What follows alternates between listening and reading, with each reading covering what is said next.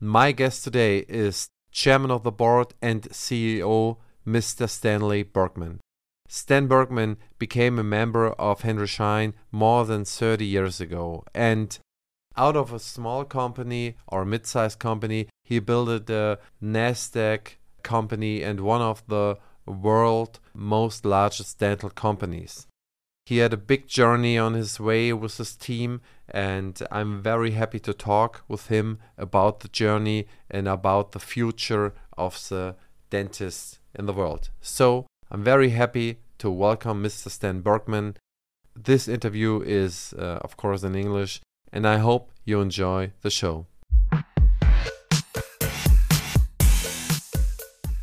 The guest of my show, Praxis Flüsterer, is the CEO and chairman of the S&P 500 Fortune 500 company, Henry Schein. I'm very, very proud to have you, Mr. Stan Bergman, on my show. Christian, thank you very much. It's an honor to be interviewed by you. You have a huge following, and more important, the people that follow you are key decision makers in dentistry. So it's great to be here with you today. Thanks so much, and thanks for your time. So let me ask you one question first. Would you please tell us where you're from, um, who are you, and some some things out of out of your long and very spectacular life? I was born in a place called Port Elizabeth, which is almost the most southern part of Africa. During a very turbulent time in South African history, during the period of apartheid, I grew up in that environment. It left an indelible mark on my life I was fortunate to grow up in a community that was multicultural. People lived in that community from all over the former British and Dutch Empire, people from all over the East, Malaysia, Malay, uh, Indonesia, China, uh, Hong Kong, uh, Taiwan, all over Africa.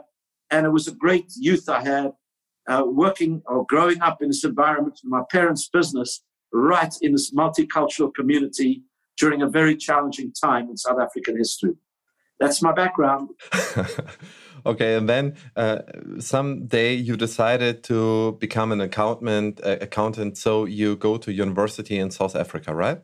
That is correct. Now, I grew up in a time when you listen to your parents. My grandchildren will hear this; they may not agree with me, but if my father told me to do something, I did it. And my father told me, "You can do anything you want, but you've got to become a medical doctor, an engineer, a dentist, or an accountant. Well, I was I, I, didn't get through high school physics, didn't do so well with that, so became and entered the accounting program at the University University of Witwatersrand in Johannesburg. Okay, then you finished your degrees and did you start working in South Africa or what was? In order to become what's called a chartered accountant, you have to work for an accounting firm for a few years so I completed that, uh, my studies in South Africa, became a chartered accountant, and then moved to the UK. My wife was a little bit involved in political matters, so it was suggested we leave. We went to the UK. It was in uh, 1975. We wound our way to the greatest city in the world, from my point of view, New York City, 1976. Arrived here on the 200th anniversary of America, had an office in what was called the World Trade Center. Sadly, the World Trade Center was lost during 9 11 and had a view of the Hudson River as these ships came down with flags from the 200 years ago during the American uh, founding. And it was a great experience for me. And that was my introduction to New York with the Statue of Liberty on the other side. So, it's uh, for how long did you stay in the UK before you arrived to New York? Just about a year. I, I completed accounting work there, and uh, but I knew we always, my wife and I always knew that we wanted to live in the United States. Uh, I became what was called a CPA, a certified public accountant in the US, but it was not a very good accountant. You need to know that. Okay, I, am not sure about that. okay, and you started in a law firm and consulting firm, I guess, from 1976 uh, to 1980, and then you became a member of Henry Schein, right? Yes, very interesting.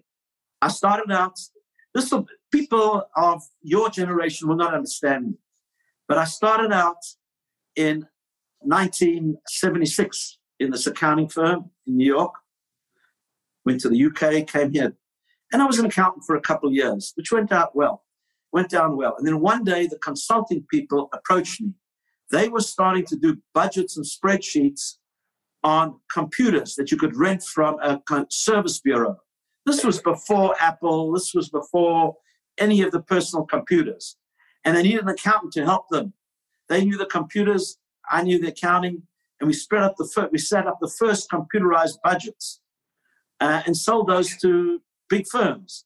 Hard to believe that. And then what happened is one day the consultant said to me, you know, why don't you join our consulting practice? So I joined the consulting practice, and lo and behold, they made me the manager a couple of years later. And one of my clients was Henry Schein. And my job was to go into Henry Schein and put in the first computers. These were very small computers. And that began the journey with uh, Henry Schein. Then the family said to me, you know what? We don't like paying these consulting fees. Don't you join the company? And I said, sure, I'm be happy to do that. And they said, you join as the first chief financial officer. And I said, that's great, but I'm not a good accountant. So I said, I need my friend to join me, Jim Breslawski, who w- worked with me, and Jimmy joined. And Jimmy became the controller, then became the chief financial officer, and today, and then built our dental business. And today is our vice chairman. We've been partners for 44 years. Unbelievable. Do he, do Jim was the same accounting company than you was? Yes, he was in the accounting side and I was on the consulting side. But we worked together a little bit. And then he joined Schein and uh, we put in all the computer systems, which, if you look at the history a little bit, we put in computer systems into dental businesses, dental distribution companies before anyone else did. We were the first. Back then, 1980, how many employees do Henry Schein uh, had these days, uh, approximately? Not approximately, precisely 142. Okay.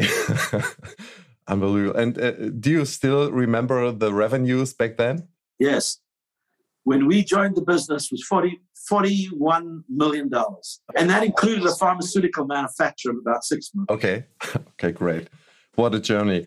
And uh, okay, then you started working with Jim, um, with Henry Schein for the next couple of years. And then what happened then? I think uh, in 1984. So a couple of events occurred during that period. The late Jay Schein was chairman of the board, Henry's son, enormous visionary. He was actually the attorney for Ross Perot, the guy that ran for president, the fellow that really conceived automation of uh, brokerage firms, big businesses. And he, he did that for a few years, and then his father asked him to join the business to sell the business, to package it, to sell it. He came and he said, You know what? This is a great business. I'm staying. And he had two major visions. One was to put computers into the business. He asked Jimmy and I to join. But the second was to work on generic drugs. In 1980 81, generic drugs were not legitimate. So he, Jay, and five other small drug, uh, generic drug companies worked together, went to Congress to say, you figure a law to make it legitimate to manufacture generic drugs. The net result is today in the United States, over 95% of all tablets and capsules are generics. That began with Jay Schein and a few small businesses. Then the second thing that happened at about the same time, it was alleged for the first time that a patient passed on AIDS to a dentist. So we came out with a manual, front cover, sterilize as if your life depends on it. Talking in the mid 80s to dentists about wearing gloves, masks, and cleaning between patients. So we had these two great activities. On the dental side, we put in computers, we became efficient, we introduced sterilization, and infection control protocols, and on the pharmaceutical side, we became the biggest generic drug manufacturers. Then a tragedy occurred. In March 1988, sadly, Jay Schein was diagnosed with cancer. I can talk about it now, but it was very dramatic, traumatic for those that worked with him, Jimmy and I. And in November of 1989, he passed away. The family asked me to become CEO of the distribution business. And uh, what happened to the generic business? That was spun off into a separate public company. Actually, Bayer of Germany became a partner, and then it was spun off. But was a completely became a completely separate business. Today, it's owned by one of the big pharma companies, but it's a completely separate business. So, in 1989, you became um, CEO and chairman of Henry Schein. Do you remember the revenues and the uh, number of employees back then? Yes, $257 million, 400 and something, I don't remember the exact number, employees. At that point, we were only a mail order dental distribution company. That's all we did. So, what we did is we conceived a strategic plan to do a couple of things. One was to move globally and to take the Henry Schein business throughout Europe. We started out in the Netherlands, eventually made our way to Germany, the UK, Spain, France, and eventually to Australia, New Zealand, and Asia and Latin America. So that was the first goal.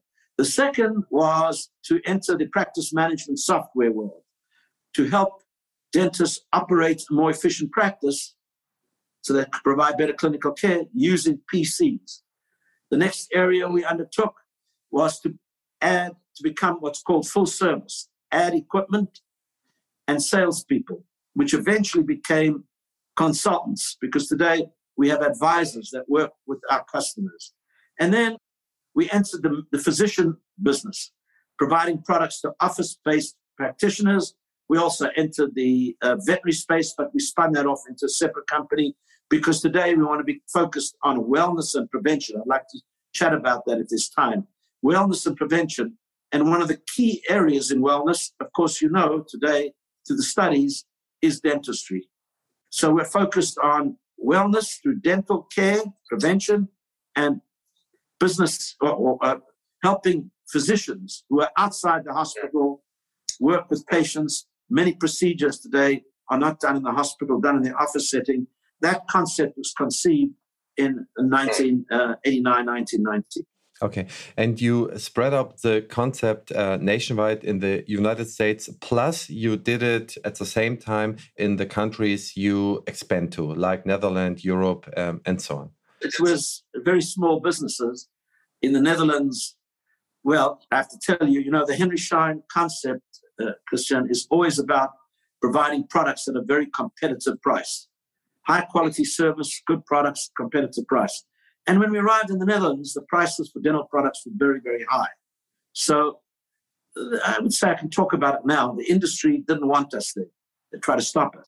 Eventually, we bought the biggest distributor in the Netherlands, and that allowed us to get a foothold and provide products to dentists at a low price. And then we brought it into Germany, a small business. But that was done at the same time as we developed a national distribution system in the US that time in the, in the early 90s, we had one distribution center in the US. We, we moved to five, and we started building centers throughout Europe, Australia, New Zealand, Canada. Great. So right now you're, I think you're in 31 countries, different countries right now, and uh, you're uh, about 18,000 employees. So, but in between, uh, you were you go public, right? Right. So we today are on the ground in 31 countries. But we service dentists and physicians practically in every country in the world and governments. And, and we have 20,000 what we call Team Schein members spread out uh, throughout the world. But we, of course, service a dentist anywhere in the world. Okay. When, when did you go public? We went public in uh, November of 1995. The size of the business at that time was about $600 million. And the value of the company was about $270 million. And we needed the capital to continue to invest in the business, to invest in software, more value added solutions, open up centers throughout the world, expand on our product offering. We wanted to add the complete array of equipment as well and add technicians. Through, and today, of course, we are the world's largest provider of equipment, and we have more technicians and the quality of our technicians, and in particular in Germany, where we lead in installing equipment and servicing equipment. We needed the capital to advance the plan. Where do your customers come from? Is there like online channels, the offline channels, do you, what for an impact you see on the online channels right now? So we believe in what's called high touch. In other words, we have about 4,000 field consultants throughout the world. These field sales consultants are involved in providing advice on practice management, not the kind of detailed advice that you provide, but talking to the dentist, you need a marketing plan. You need a plan to motivate your team. You need a plan to manage your accounting, your systems, etc. But we don't actually go into the details. We just go out and talk to the dentist about what they need. Companies like yourself get into the details and then take, you know, uh, help the dentist in managing the practice. So we that's what we believe in. Uh, we also believe in the notion that we can give you advice on the products you use, on the software you use in your practice, on banking relationships, those kinds of things is what we do.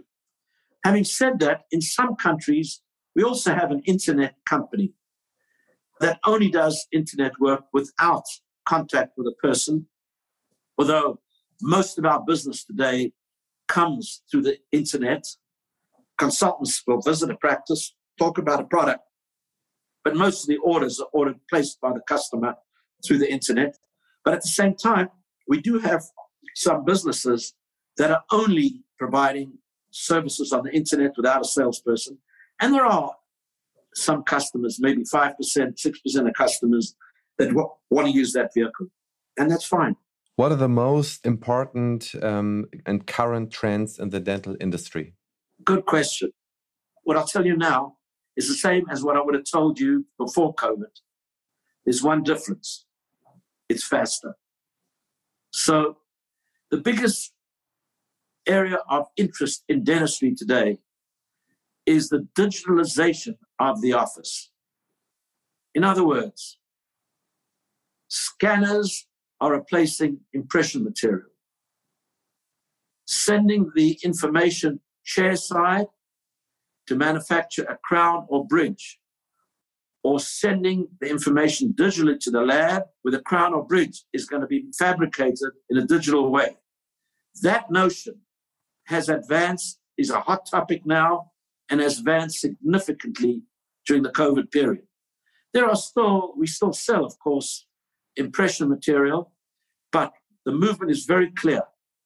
The manual impression is not growing, it's going down significantly, and the scanner is going up. Share Chairside fabrication, for example, the, CEREC units or the Plan Planmeca units are units that have grown significantly, but CEREC is clearly the market leader in that regard. But also taking that information and sending it digitally to the lab for digital fabrication is fast moving. There is also, of course, the digitalization of the aligners, and there are many, many products. We just introduced in Germany our own product, Reveal, which is a completely transparent aligner. You cannot see, tell that the patient is using it. It's quite advanced, so we're just introducing that. But connecting that all digitally is very, very important.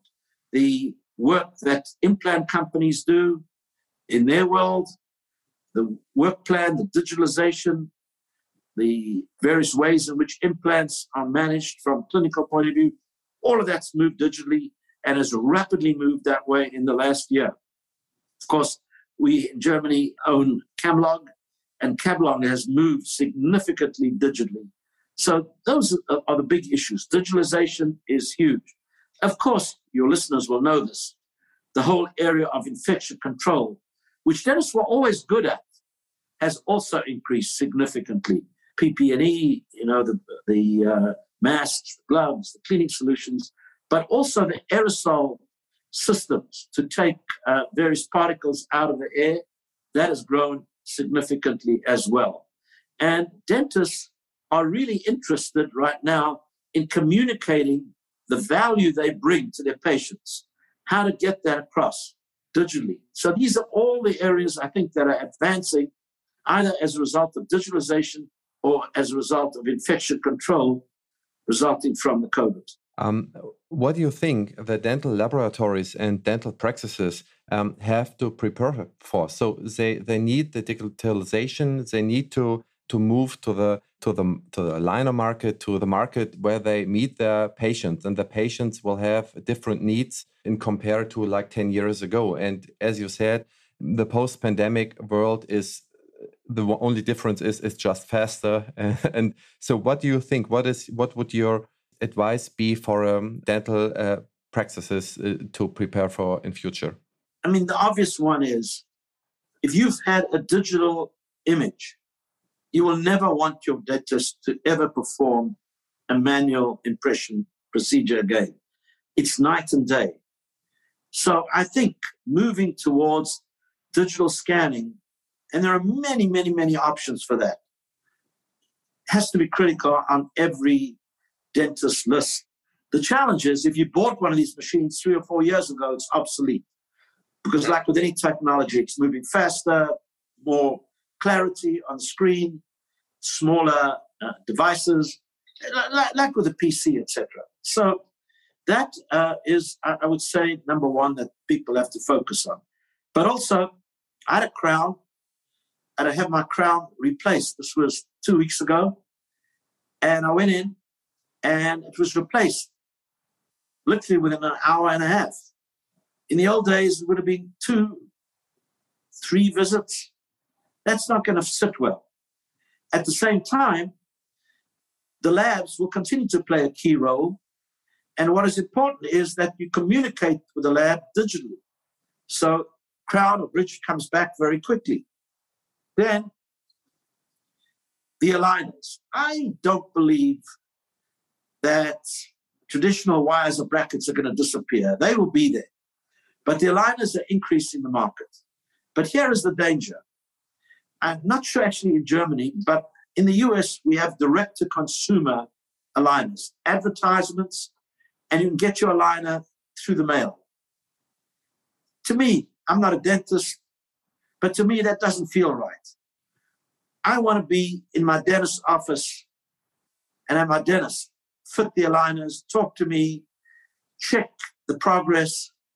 And I think the dentist, the dental community is at risk because the dentists have to be more aggressive with their public relations and get the word out that dentists are the people to consult with for dentistry and not to buy something on the internet you wouldn't buy many, many medical procedures. Take dermatology. You wouldn't buy that on the internet. You may buy a simple cream, but if you have a serious dermatological issue or you have a orthopedic issue, you don't want to do it on the internet. Having said that, it's perfectly fine to do telemedicine, which also grew significantly during COVID. That's fine, but you need on the other side to have a qualified professional, in my view. So the dentists need to be more aggressive. I'm 100% with you. So in Germany, there are some specialized practices who which just repair the D2C aligner systems for the patients uh, got directly. So the movement of the tooth um, without the control of the dentist and too fast movement of the tooth makes damage to the roots. So this is my point of view, and I know a lot of dentists, and I want know a, a very big specialized practice. Their topic is just to repair uh, these kind of treatments. So I'm absolutely with you that dentists need to be in the middle of the game and uh, not the industry uh, does not go um, over the dentist and, and, direct to the consumer so i think we need to get the dentist in the middle of our game to make the treatment plan to treat the the patient to make the patient happy and I think they have the education for it, and just they have the education for it. Yes, but I'm worried that the dentists are not. You know, dentists as professionals are very shy. They don't advertise. They think it's bad.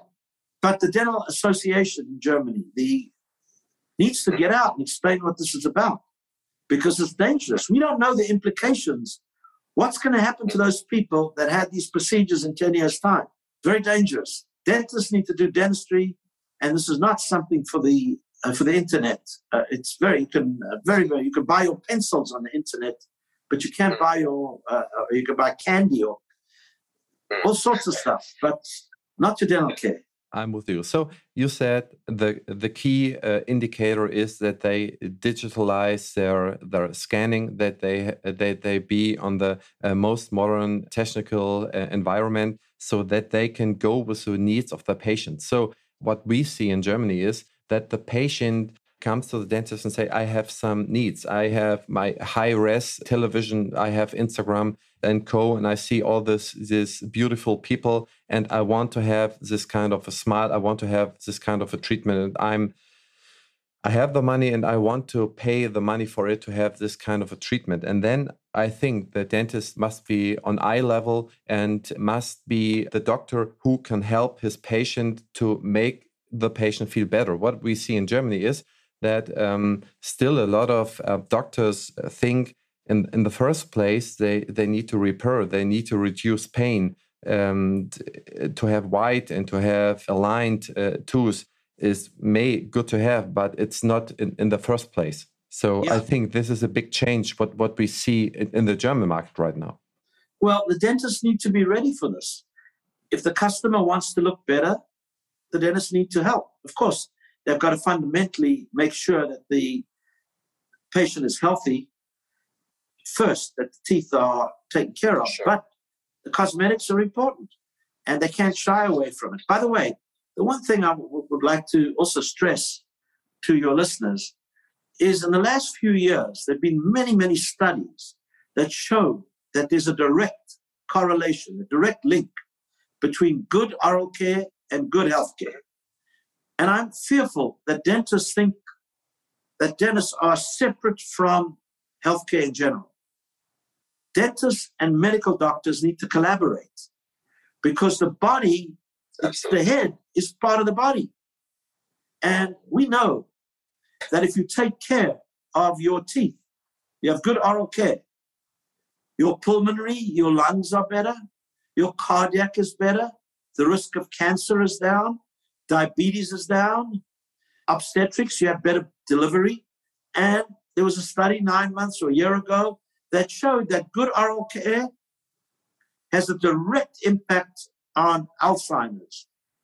So I'm afraid that the dentists are waiting for people to come to them rather than going out to the world and saying, you know, we don't just do drill and fill and smiles. We are here to help with your health. And I think that the dental associations throughout the world need to go out to the public and explain that dentists don't just do drilling and filling, but are critical for the health of the human being. For the health, which means you live a happier and longer life, and the cost of healthcare goes down. Henry Schein is is not only a partner for the for the environmental things. Uh, Henry Schein is, uh, in my point of view, a partner for the practices to get this movement done, to get this the next step done. Is that right?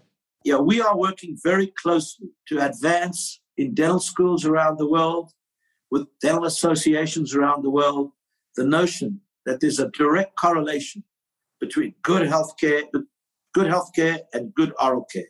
Take care of your teeth, you live a longer and happier life. Now, the challenge is, and I don't want to pick any one country, that in some countries, the, the associations are a little bit shy. They don't want to go out and talk to the public. In other countries, there's a significant movement. There's TV ads, etc., saying, showing them, take care of your health, your teeth, you'll live a, long, a uh, uh, longer and happier life.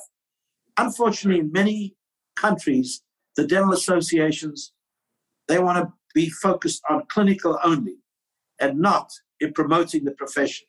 But in this world of TV lines and internet one liners, if you don't go out, you'll be crowded out. Will Europe and especially Germany continue to be growth markets or will much more happen in Asia in future? So keyword like demographic change and better prophylaxis. Germany is obviously a stable market.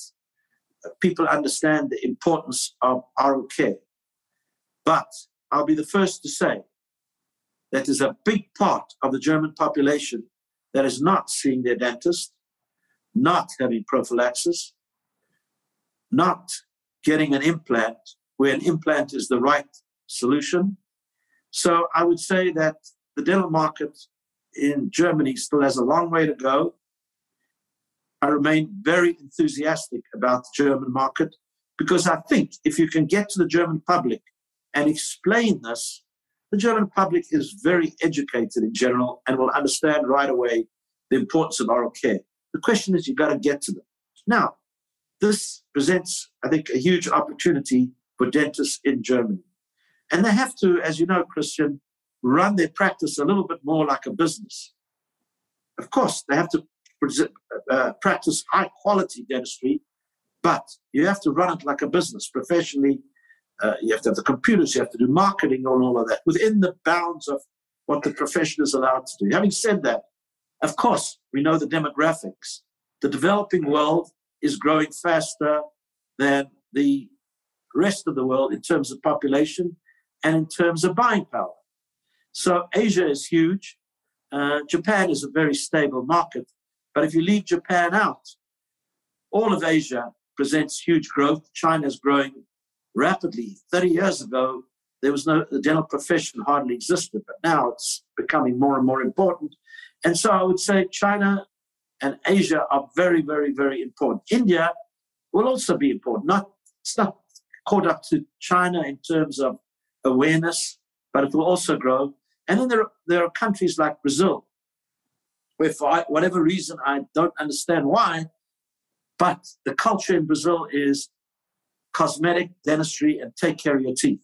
So that's a big, hmm. big market and a big opportunity. There are other parts in Latin America. And of course, uh, Africa presents an opportunity. There is a growing middle class, and there's an understanding the importance of dentistry. So the developing world presents a huge opportunity, but I would also be very careful to not write off Germany or Austria or Switzerland or the Netherlands. A large part of the population are not seeing a dentist. A large part of the population don't know the importance of the dentist.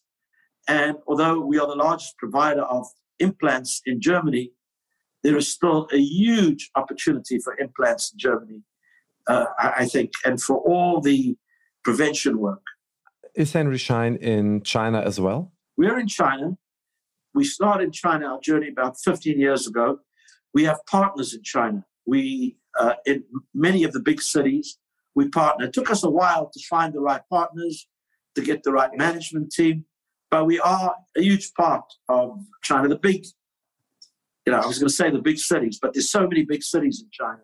So I would say, you know, we're in Beijing, we're uh, in Shanghai, we're in the coastal area, we're in the west. But uh, China is where much of the dental action will unfold. But let me assure you, it is complicated to do business in China, and you need partners. I'm sure about that. Do you see a difference about the treatment of the population in China from, from the dentist in order to the treatment of the population in like in Europe? The Chinese public wants the best products. We do better with the high quality products in China. Um, yeah, there's a big market for the less expensive. But for example, Camlog does very well. And Camlog is the high end, although, and it's a premium, but we sell it a little bit of a lower price than some of the other premium products. So we are high value. But Camlog is what's interesting to, to dentists in, uh, in China. They don't necessarily want the low priced implants. They sell them, but there's a desire for quality in China, and uh, it's very interesting. It's very interesting. I didn't expect that. so, um, what will the dental sales look like in future? Do you see the classic sales field, or do you see uh, more than for the just pure sales uh, over a platform? Yeah, so we, we will continue to add to our people in the field, but as specialists, as advisors on how to run your practice, on uh, explaining technology, explaining specialty products, implants, orthodontics, liners, endodontics, bone regeneration. We will have more experts, but we'll have more salespeople, field sales consultants in the future. At the same time, communicating through social media is growing significantly. So we will are in the process of investing in a whole new website, which is going to be remarkable. There's nothing like it in dentistry. It's much more than an ordering platform, but it'll be a marketplace for knowledge in dentistry. So that will be important. And the way to get information across to dentists will not necessarily be the catalog or the printed document, although right now, many dentists still want that. But I would say in 10, 15 years' time, the catalog will not necessarily be there.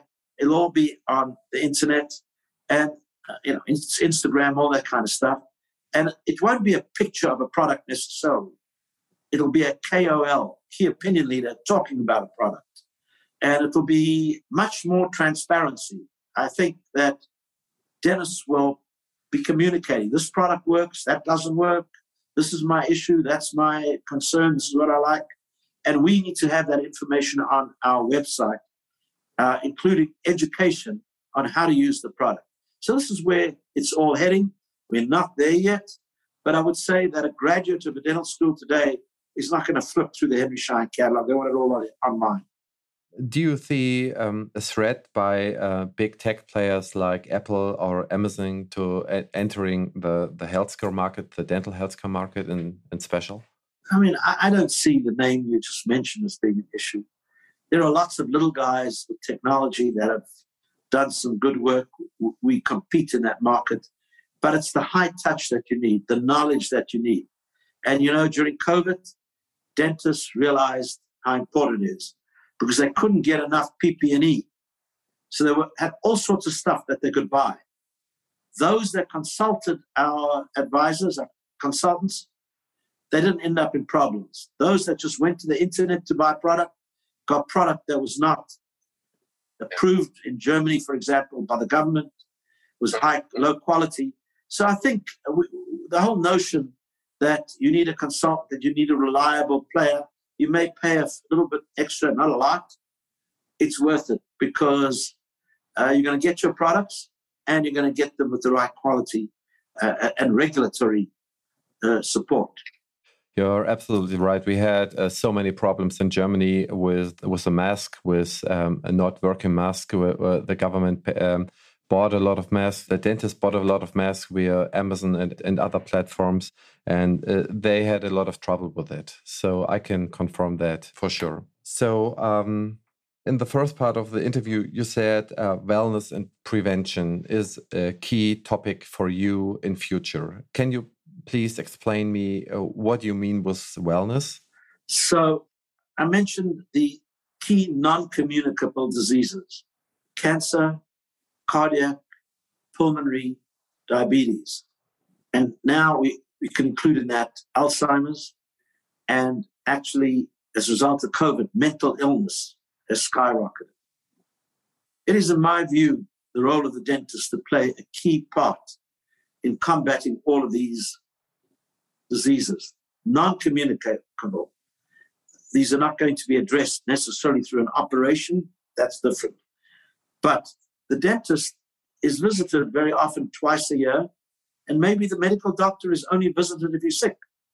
So the dentists have a role in measuring vital signs. And today, many dentists say it's not my job. But over time, dentists will have to play much more of a role in prevention and wellness. And in the other part of our business, the physician side, a lot of procedures are moving from the hospital to what's called ambulatory surgical centers, surgical centers outside the hospital, starting in Germany. But in the US, it's big and it will grow. You can, I'm pretty sure you will be in a position a year or two from now where we, you will have an artificial knee installed in an ambulatory surgical center and be out of the center the same day. This is where it's heading. Back operations. The CEO of one of the largest insurance companies had to have a significant back operation and he wanted to prove a point. He was in in the morning and out in the evening. This is where it's heading. And so in the medical world, you want to prevent people from getting sick because we don't have enough resources, even in a country as rich as Germany, to take care of everyone in a hospital. You want to stop people from getting sick, you want to prevent it. And if people need procedures, You want to see if you can do them in the alternate care setting and send people home and take care of people at home. This is the movement of wellness, prevention, and moving to the lowest cost, highest quality procedure. There will be huge amounts of digitalization activities taking place in this area, and this is where Henry Schein is focused right now. So the field of the of the dentist will expand tremendously. So when when we see the wellness part, the prevention part, when we see uh, like like the mental health part, uh, I think in in the bite of mental health, it's do I feel okay? Do I do I feel good? Do I look right? Do I look good? So the field will expand from like pain helper to a doctor where the patients in Germany, the patients come uh, in average, it's a it's the most visited doctor in Germany. The dentists in Germany have the chance, at least in Germany, may in all the countries have the chance to talk with his pay or with her patients about all these topics and can help the patients with all the topics. This is a tremendous chance for the dentist. I, I will say to you that many dentists don't want to deal with this today, but the younger dentists understand this because they are getting a lot more training in this area at dental school. The other part, by the way, is disabilities. Dentists that graduated from dental school 10 years ago were not trained in disability. In many parts of the world, dentists that are coming out of dental school will have had an opportunity to deal with a disabled a patient. And in the US, there are 60 million out of 350 million people that have disability and they cannot find a dentist easily. So the dentists have an opportunity from a business point of view, but also from a, a morality point of view, from the point of view of giving back to society to treat the disabled. So dentistry needs to be broader thinking. There's a movement in the US to advance this. I would say a good one third of deans of dental schools are pushing this another third are listening, and another third are saying, I hope this goes away before I retire. So, uh, but it is important for dentistry. And the young dentists, they're very interested in wellness, prevention, mental health. They are very interested now in helping with the disabled. And yes, they are interested in the environment and they are interested if a patient doesn't have money to be taken care of, to give free dental care. This is a whole new world of this generation in their mid 20s that are graduating from dental school that are products of COVID. It's a different world. And therefore, you need a reliable partner. You need reliable partners for the education. You need reliable partners for your uh, praxis setup, for your praxis uh, founding, for your yeah praxis environment. So Thanks so much, Stan, for your journey uh, through uh, through all the years and all the things Henry Schein and you are doing. As a part of the closing formula, I would like to ask you what has happened in the next 12 months. What are you the most looking forward to? In the next few months, I would like to help dentists who were challenged during COVID recover, but recover in a practice that is going to be aligned with the needs of society. And the needs of society are such that same day dentistry, people don't want to go three times, high infection control, so people know when they walk into their practice, it's a place where they're going to be taken care of and don't have to worry about infection. And I want to make sure that dentists really understand that the public during COVID expects much more of dentists, of business. The public during COVID now thinks differently and thinks that we all need to think broader, not just our technical trade, not just selling dental products, but that we have to work for the betterment of society in general. This is a movement that is key to all generations, driven by the younger people, but will become standard in the way we live our lives as a professional or as a business. The whole notion that we need to do well for our profession by doing good for society. That is very, very important. And that's a whole new mindset that is coming out of COVID. Many call it ethical capitalism. In other words, a free market, but with high ethics. And I want to make sure that Henry Schein's team understands this, that the industry understands it, and that we convey this message to the dentists. And we partner with the dentists on driving progress in alignment with society. Okay.